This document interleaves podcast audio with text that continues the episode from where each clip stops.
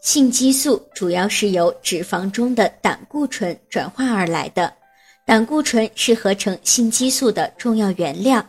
脂肪中还含有精子生成所需的脂肪酸，如果男性缺乏这类营养，不仅会影响精子的生成，而且还可能引起性欲下降。